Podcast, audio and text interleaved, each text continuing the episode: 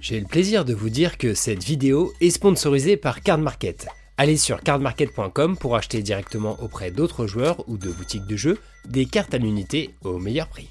Bonjour à tous, vous venez de transmettre dans Magic C'est Chic pour un nouvel épisode de What the Fuck qui est un peu particulier. Là en fait on revient du Command Fest d'Annecy, et comme vous en doutez, je ne suis pas seul.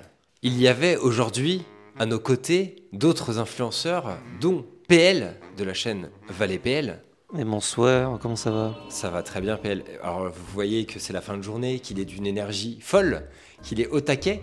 Et euh, également Bandit, qui est tout aussi énergique. Eh, salut, bonjour à tout le monde, euh, comment ça va? J'ai fait le plus enthousiaste, mais là c'est... Ouais, il est tard, hein. Ouais. On, ah, on doit pas trop le dire pour les coupes de Quentin. Salutations, cher Planeswalker. Et oui, je suis là aussi, et cet amour d'Alvar ne m'a pas présenté pourtant, mais nous sommes partis. Et oui, euh, il, est, il est un peu tard. hein. Vraiment, on est fatigué de cette journée. Mais il faut savoir qu'un Magic What the Fuck ne s'enregistre jamais avant 5h du matin. D'autant plus quand le sujet du jour, c'est les cartes les plus nulles. Et Bandit, je crois que tu nous as ramené un gros paquet de cartes. Bah alors moi j'adore les cartes nulles, parce que je pense que je suis nul euh, comme joueur. Et j'ai d'ailleurs construit tout un deck autour des cartes nulles. C'est un deck que j'ai tenté de jouer dans Sol Ring à l'époque. C'est un deck que je n'arrive jamais à sortir correctement. C'est John Irenicus. Et, euh, et du coup, le principe du commandant, c'est qu'on va pouvoir refiler des cartes aux autres adversaires. Et donc, évidemment, le but, c'est de remplir le deck de cartes vraiment de merde. Et je pense que du coup, on est en plein dans le sujet. T'as un peu twisté euh, du coup le sujet du jour. C'est t'as rendu des cartes de merde plutôt bonnes en fait dans ton deck. Putain, mais est-ce que c'est pas l'histoire de ma vie, ça, quelque part? C'est beau. J'ai un contact visuel avec PL, là. Il est dans une position euh, Ah un ouais. peu un- un- Massive, un- assez incroyable. Tu peux voir au plus profond de moi, littéralement. C'est dommage que ce soit un podcast, parce que ça mériterait un peu d'image pour, euh, pour les auditeurs. Non, mais moi, je vais commencer avec, euh, ben, avec une carte que vous connaissez peut-être, qui est l'élémental de profanation. Alors, c'est une 8-8 pour 4. Et là, vous allez me dire, waouh, 8-8 pour 4, incroyable, d'autant qu'elle a peur. Donc, c'est quand même cool.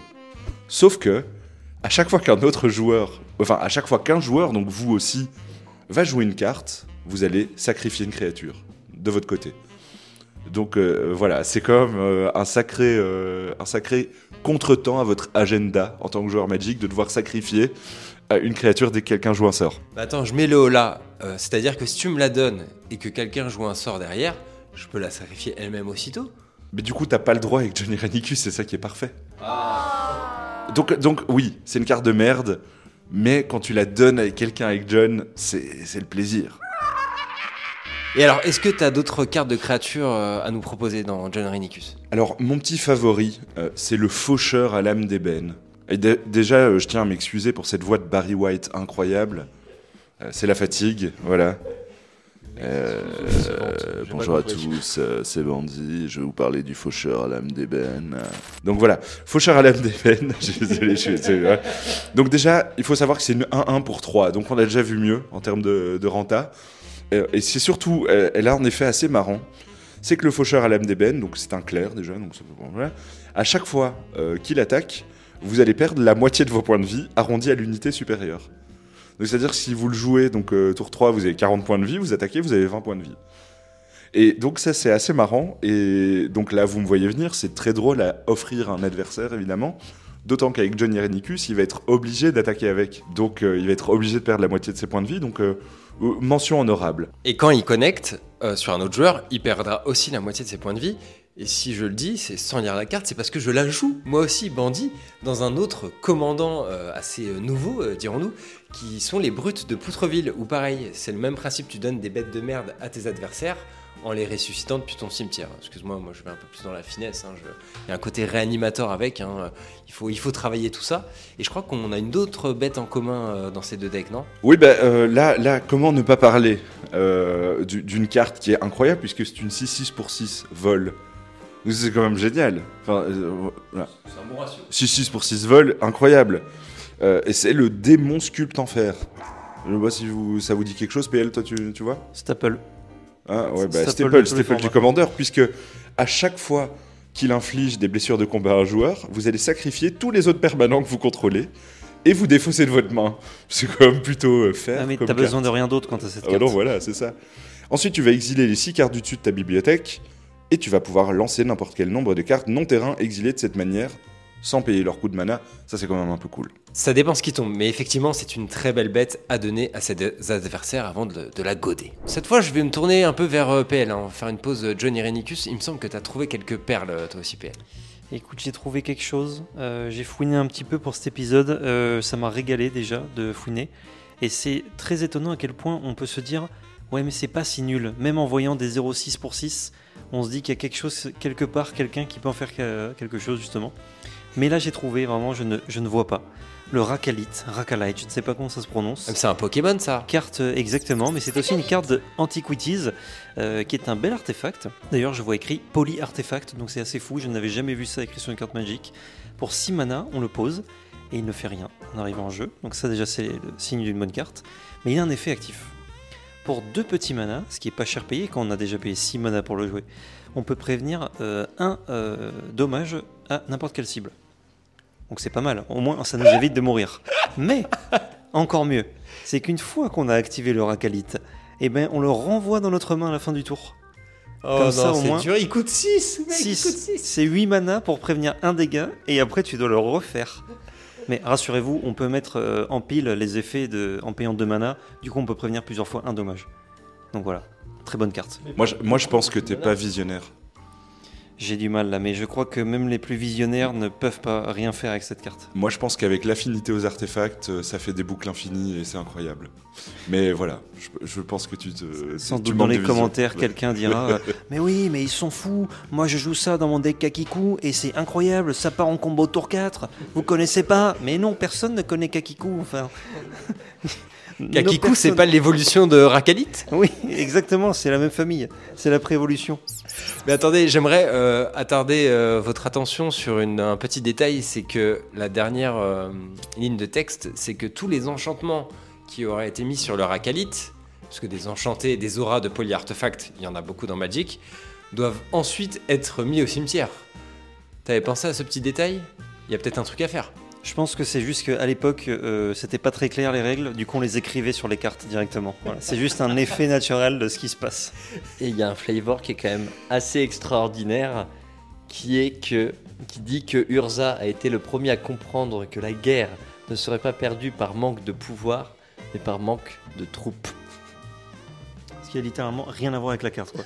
Juste, ils savaient pas où le foot, ce flavor text un peu stylé, donc ils l'ont mis sur Akalite. Ce qui est vraiment euh, un peu triste pour, euh, pour les paroles d'Urza. Voilà. Bah si, c'est plus t'as de Pokémon dans ton équipe, euh, plus t'as de chances d'aller au bout. Imagine, tu te bats contre euh, un dresseur qui a que deux Pokémon et toi t'en as 5. C'est vrai. Mais du coup, si tu préviens les blessures des Pokémon avec Akalite, tu fais quelque chose.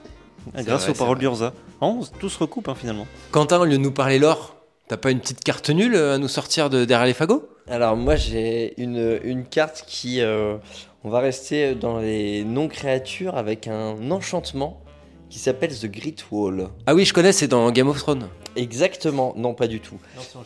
Alors, ce qui est génial, c'est que déjà, on a. Donc, déjà, ça s'appelle The Great Wall. Surprise, ce n'est pas un mur, c'est pas un land non plus, et c'est pas un artefact.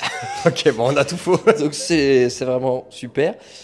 Et alors, l'effet de cette carte est absolument extraordinaire. Un enchantement blanc qui enlève aux créatures la capacité de traverser des plaines. Mais oui, bien sûr. Cette capacité extraordinaire que nous jouons tous, hein, qui est bien au-dessus de la traversée des forêts des elfes, qui est vraiment anecdotique.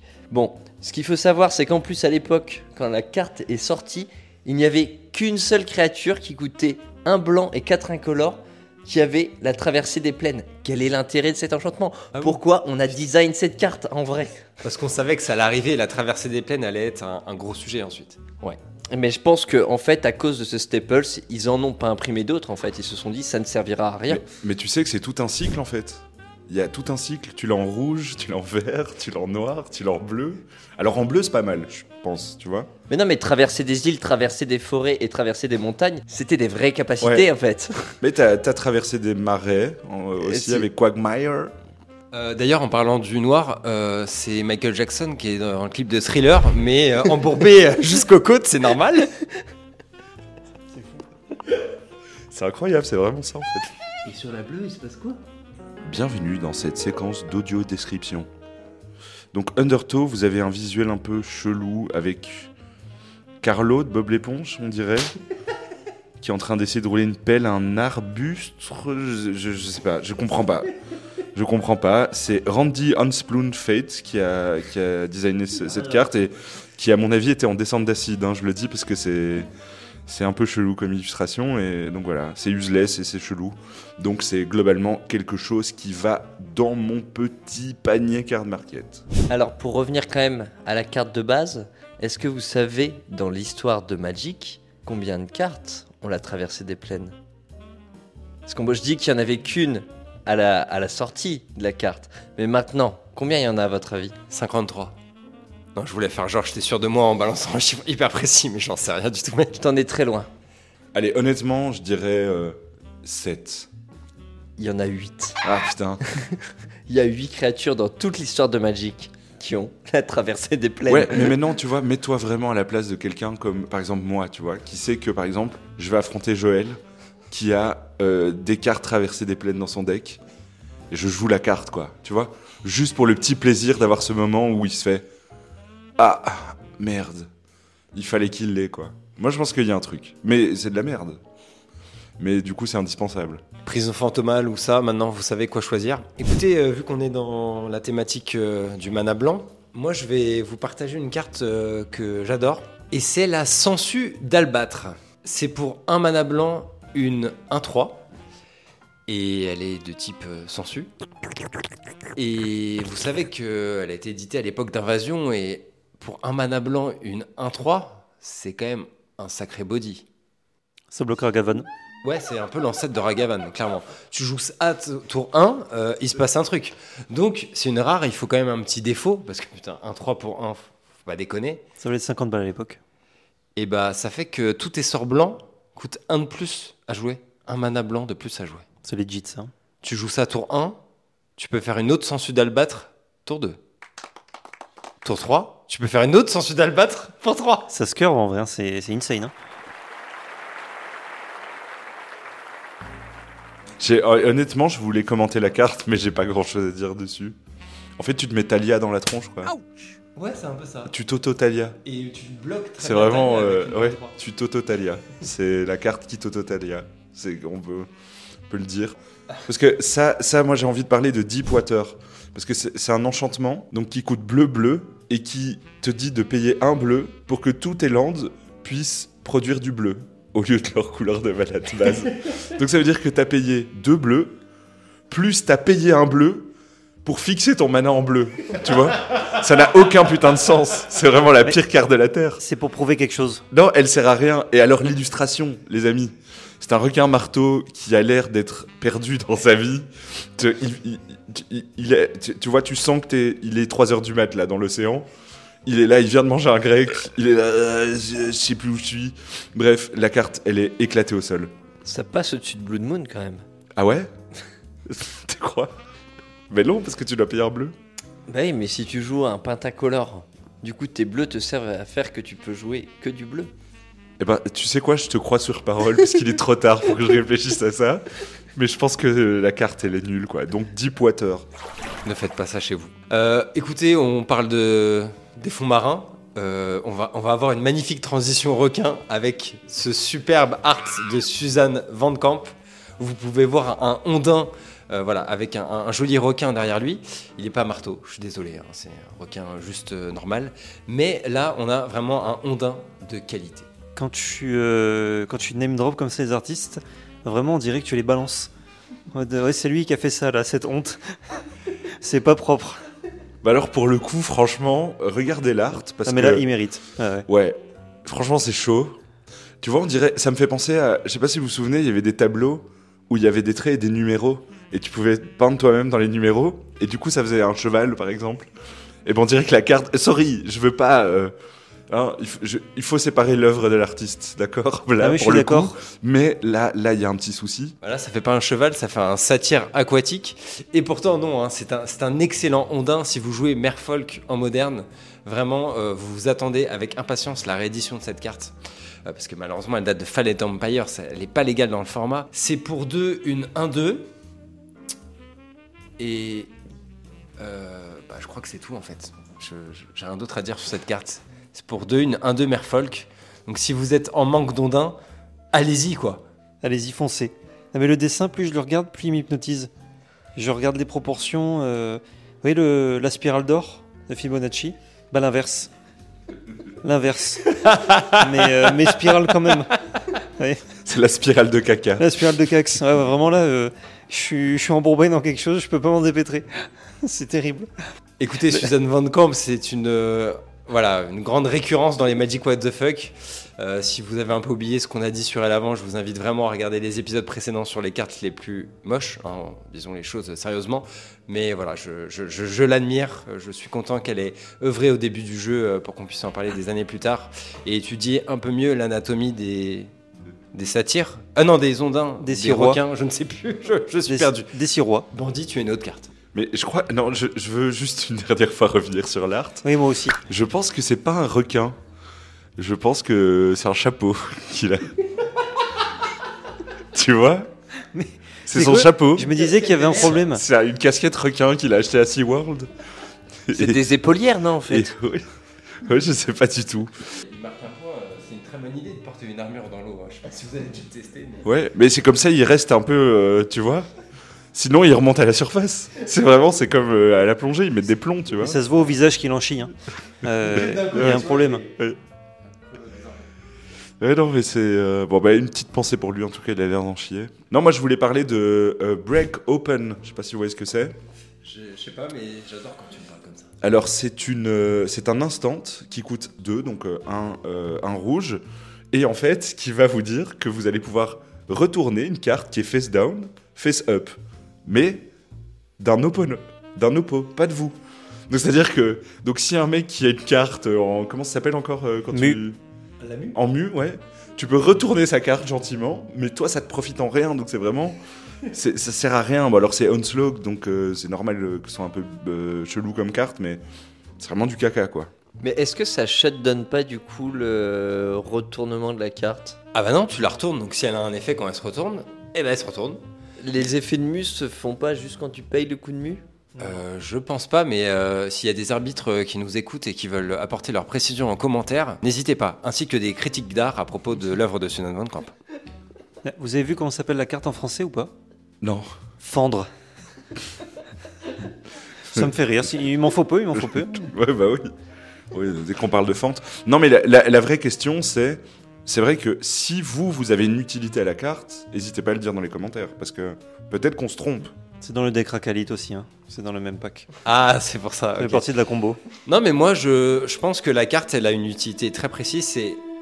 Il y a un suspense insoutenable. Tu sais pas qu'est-ce qu'il y a sous cette carte. Tu veux le savoir. Même si t'as gagné, c'est la fin de la partie. Tu vois, je crois que tu peux remballer quand tu perds une partie à Magic. T'es pas obligé de révéler tes mus face visible. J'ai un doute. Peut-être que t'es obligé. Si t'es obligé pour prouver que c'était des mus. Ah ouais, c'est Ouais. ça. Ok. Mais par Eh ben, contre- à l'époque, cette règle n'existait pas. J'invente une histoire qui n'existe pas. Mais voilà, cette carte a été inventée pour ça, pour les juges. Je trouve que c'est. euh, ils auraient pu l'appeler spoil, tu vois. Genre le suspense est insoutenable, t'as besoin de savoir ce qu'il y a dessous. Bon bah tu te spoil, tu vois. T'as la surprise avant, quoi. Oh, c'était un céphalide, mon dieu. D'ailleurs, c'était bizarre les mus à l'époque, euh, à l'époque de Carnage, elles étaient représentées par des espèces d'araignées de Louise Bourgeois, là, bizarre comme on, on peut le voir euh, avant qu'elles soient fondues. Mais Bandit, t'avais plein d'autres cartes de ton deck euh, Johnny Renicus. Je- J'aimerais vous parler de la lige de la fosse. Je sais pas si- Oui, la lige. Alors c'est une lige, hein, euh, c'est un démon ça, une lige Non? C'est une sorte de démon Une liche Donc euh, non, c'est une lige. lige. Eh ben une lige, c'est pas un démon. Une liche, c'est un démon, une lige, pas trop. Eh ben alors, euh, ben, on sait pas ce que c'est, mais euh, enfin si, c'est de la merde. Je parle pas d'une ville en Belgique. À lige, à lige. Alors non, les Liégeois ils diraient liche. Lige, une lige, c'est un, c'est- c'était un, dans le temps ancien, c'était les vassaux en fait. C'était des personnes qui étaient dépendantes de personnes plus importantes qu'eux. Et ben voilà, là donc c'est un vassal de la fosse sceptique probablement. Donc c'est- c'est un démon. C'est une 7-7 pour 7. Donc encore une fois, vol, piétinement. Donc euh, flample comme on dit en anglais, j'adore ça. Je trouve ça très drôle. Ouais, il dit ça, hein. Bah non, je vous promets, je mens pas, vous me jugez tous là. Ah, ça je sais pas, je, je... ils disent rien, ils sont là, Ah, je, te- je te file mon cheeseburger. Ah, je sais ce qu'il fait, moi, pour un cheese. Euh, non, allez, revenons à la lige de la fosse, parce que au début de votre entretien, vous allez sacrifier une créature. autre que la liche de la fosse. Et si vous ne pouvez pas le faire, elle va vous infliger 7 points de dégâts. Enfin, 7 blessures. C'est- méchant. Après, c'est une 7-7 pour 7. Donc, si t'es devant et tout, c'est pas mal. Euh, alors moi je vais parler en- maintenant d'un slivoid parce que je sais qu'il y a des joueurs de slivoid parmi nous. Est-ce que vous connaissez le meilleur slivoid C'est le slivoid euh, de peste, il est rare, il coûte 4 dont 2 noirs pour une 5-5. Déjà c'est un ratio... euh, Bon il a pas le flample, hein, excuse-moi Bandit. Mais il dit quand même que quand tu vas le jouer dans ton deck slivoid avec plein de slivoid, il dit qu'au début de ton entretien, tous tes slivoid ont... Ils vont t'infliger une blessure. Mais c'est une carte de side en fait. Alors, non, non, non, non, non, attendez, contre. attendez. C'est pas tous tes slivoïdes. C'est C'est tous les, les slivoïdes. slivoïdes. Avec Johnny Renicus, c'est incroyable en fait. Tu fais un Johnny Renicus slivoïde, tu files les slivos aux gens, du coup les slivos se boostent tous entre eux, ils se foutent en l'air tous, toi tu pioches, tu pioches. C'est le rêve américain là qu'on est en train de vivre. Merci Alvar, elle est incroyable. Ouais, non, ne fais pas ça, Bandit. mais effectivement, c'est une carte de, side contre les Slivoid, mais est-ce que quelqu'un parmi nous, en commentaire, euh, qui joue Rakhalid par exemple, a déjà joué euh, ce Slivoid dans un side en Pro Tour? Voilà, si vous êtes parmi nous, manifestez-vous, sinon revendez-la à un centime, Bandit l'achètera. Mais franchement, mais c'est le plaisir de Johnny Renicus quoi. C'est que t'es le seul à acheter des créas que personne achète. C'est tellement de la merde. Combien ton deck t'a coûté? Putain, je me souviens plus, mais je me souviens que quand j'avais préparé l'épisode de Soul Ring, je me souviens vraiment que j'étais là. À l'aise? Tu vois, parce que des fois, t'es là, tu commences un deck et tu fais, waouh, c'est un peu chaud, quoi, ça coûte cher. Et là, j'étais là, putain, 15 euros en fait pour euh, 60 cartes, tranquille, quoi. Et au final, après, j'ai ragé parce que je suis pas sorti. Mais en parlant de, bah, de cartes bien nulles, euh, mais pas si nulles que ça au final, euh, on peut parler euh, des yeux. Hein, et on a plusieurs. Euh, c'est un type de créature, le type créature œil. Et le type créature œil, en fait, il a une particularité, c'est que en général, toutes les autres créatures non œil que vous contrôlez ne pourront plus attaquer une fois que vous les jouez. Euh, donc voilà. Je, connais cette carte, c'est une Et- carte, ça. C'est l'œil maléfique d'Ormspargor. Déjà, le nom est, Pas ne veut rien dire. C'est une euh, 3-6 pour 5 et elle ne peut pas être bloquée excepté par des murs. Puisque c'est bien connu, pour arrêter un œil, bah, vaut mieux avoir un bon mur. enfin, je, je pose. Enfin, c'est- Ah, moi, c'est la seule logique que j'en tire. C'est vrai, bah, vu que les murs ont des oreilles, euh, c'est logique. Putain, mais c'est. Eh, on est en train de faire une chronique de Stéphane De Groot, là. Fais un jeu de mots, fais un jeu de mots, PL, vite Mais tu sais qu'il y en a un autre, je viens de vérifier du coup. Alors il y a trois euh, yeux euh, qui existent dans Magic. Et c'est l'œil maléfique d'Urborg. C'est bon, vraiment une référence à cette carte parce que c'était en Time Spiral. C'est pour 6-3 une. euh, non, pour 5 une 6-3 plutôt. Les créatures non œil ne peuvent pas attaquer non plus, encore une fois. Et il dit que quand il devient bloqué par une créature, tu la détruis. Bah, c'est évidemment aussi dans Johnny Renicus, euh, qui est quasi un tribal œil à, à ce, à ce stade. Je, je sais pas si quand t'as deux yeux, tu peux parler de tribal. Parce qu'on en a un peu tous deux. Il y a un tribal, on en a qu'un. Je pense que ça sent la fatigue, là. hein. Vous le- la sentez? Là, on est en roue libre, en fait. hein. Mais je peux rajouter une petite, euh, une petite quiche à une carte que je déteste pour le plaisir. C'est la marche de la vie naissante. Alors, marche de la vie naissante, c'est une carte euh, bah, récente de, de Kamigawa en dynastie. Pour X mana et 1 mana vert en éphémère. Euh, on peut payer d'ailleurs euh, en exilant des cartes vertes de sa main euh, pour payer 2. Et on choisit une créature ciblée avec une valeur de mana inférieure à X inférieure. Donc on doit payer forcément plus. Puis on va chercher dans notre bibliothèque une carte de créature du même nom que cette créature, on la met sur le champ de bataille engagée, puis on mélange. C'est excellent, commandeur. C'est excellent commandeur d'ailleurs, Staple. Dans tous vos decks verts, n'hésitez pas à mettre une forêt à la place. Euh, mais il y a tellement de conditions qui fait qu'à chaque fois tu te dis ah c'est fou, ça aurait presque pu être acceptable et ça ne l'est jamais. Il faut payer plus cher, il faut une créature ciblée, donc c'est pas c'est un tutor pour quelque chose que tu as déjà. Euh, et ça arrive engagé et c'est forcément le même nom. Enfin, je ne comprends pas cette carte.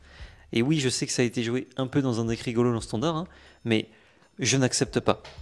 Pour moi, ça n'a jamais été joué et ça ne sera jamais jouable. Je, ne- je réfute l'existence de cette carte euh, en standard. Après, on pourrait fâcher des gens et, et parler un peu de, de quelque chose d'un peu nostalgique.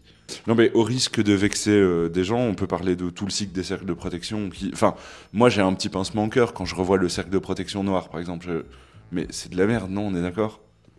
Ah, moi, je suis pas du tout sûr euh, parce que bah, déjà, ouais, à l'époque, euh, moi, ça m'arrivait de le jouer dans mes decks. Ouais, mais euh, tu vois, moi à l'époque, je jouais avec mon caca, quoi. Tu vois, par exemple, quand j'étais tout petit. Donc, est-ce que ça compte? Est-ce que ça a changé surtout? Non, mais oui. Alors ça, j'étais tout petit. Euh, effectivement, je faisais les decks avec les cartes que j'avais. Mais pour de vrai, je me demande si c'était pas une carte de side à l'époque. Et s'il y a des, vieux joueurs, sans, aucune once de péjoration dans mes propos, vous êtes encore jeunes dans vos têtes. Mais voilà, moi à l'époque, j'étais vraiment euh, jeune poney fringant qui faisait euh, comme je pouvais avec mes cartes Magic ouvertes dans des boosters. Et euh, je me dis, bah, sac de protection rouge quand tu joues contre aggro, je sais pas, est-ce qu'à l'époque euh, ça, faisait des trucs euh, pour bien se défendre? Je serais curieux de le savoir. En tout cas, je vais revenir sur la carte de PL. Je suis d'accord que ouais, c'est la carte la plus mauvaise du cycle, sur un cycle qui est quand même pas si mal. quand on pense à la carte blanche, moi j'adore la bleue pour protéger mes créatures dans mon deck Tassa, notamment je la joue. Et la rouge, je crois qu'elle est bien dégueulasse aussi. Mais elles sont toutes bien sauf la verte. Ah ouais, la, euh, la rouge, Enfin, elle me semblait rouge, elle est était un jouable- peu dure à faire. Elle est ah ouais jouable en commandeur parce que tu exiles des cartes pour les jouer. Ah oui. Euh, La des- noire, ça fait un drain de vie X euh, sur une bête. Euh, et les deux autres, on connaît quoi. Ok. Bah ouais. En plus, c'est très dommage que ce soit la moins jouable. Enfin, j'aime bien la blanche euh, avec son petit côté paprika. Ceux qui connaissent le film comprendront pourquoi je dis ça, mais j'adore aussi le dessin de la verte qui est signé l'excellente Woody Beckert Ouais. et qui est vraiment une carte superbe. Mais les- qui- les deux dessins ouais, sont super beaux de la verte. ouais. Ouais, parce qu'il y a les versions alt, euh, néon, Mm. effectivement. Ouais. Mais vous vous rendez compte quand même que cette carte, donc quand vous l'avez dans vos mains, euh, elle est passée par plein d'étapes.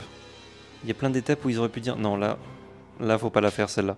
On fait, faut pas l'imprimer, faut pas la dessiner, faut pas l'écrire. Et elle a passé toutes ces étapes-là et elle s'est retrouvée dans vos mains quand vous l'ouvrez dans vos boosters. Pensez-y. Je l'aurai jamais en main, en fait. J'y penserai jamais. Je suis désolé. N'y pensez pas alors. Mais.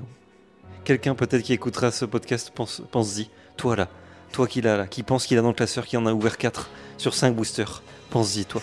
Dur.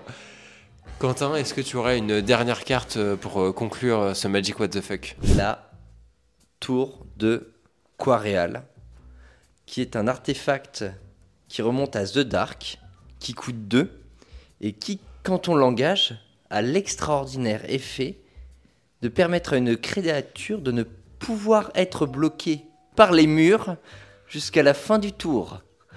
Alors déjà, j'ai une question avant toute chose. Qu'est-ce que Quareal Est-ce une personne? Est-ce un lieu? Alors, moi j'ai envie de te répondre comme Alvar. Je pense qu'à un moment, c'était une super carte de side. Non, non, même à l'époque, personne jouait mieux. alors franchement, euh. après, il y avait le Great Wall hein, qui était joué à l'époque. Ah non, je rigole. Mais c'est pas un mur. qui n'est pas un mur, on le rappelle. Alors on le paye pas cher, ça c'est l'intérêt, mais on le paye quand même pour rien, cette fucking tour. Attendez, j'en ai une dernière parce que c'est pas mal là. Donc, Security Detail, c'est un enchantement qui coûte 4. Donc, 3 mana, 1 blanc.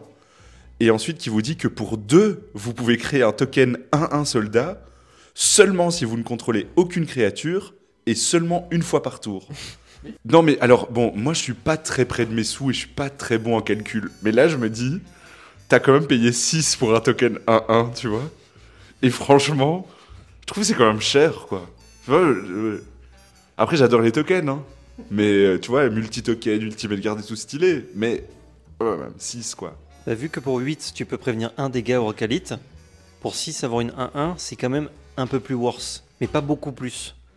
Imagine la séquence de play de fou.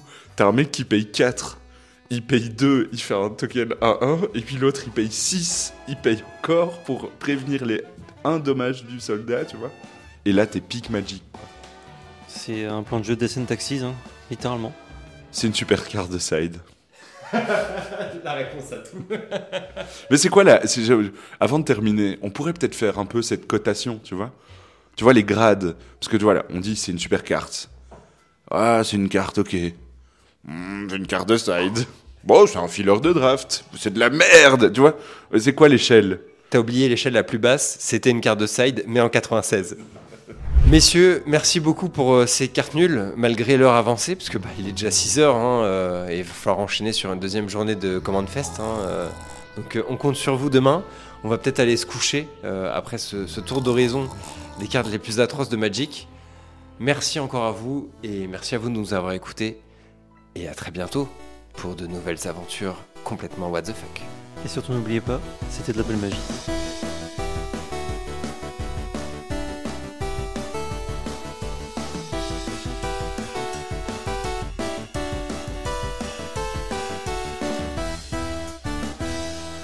Big up, one, two, one, two.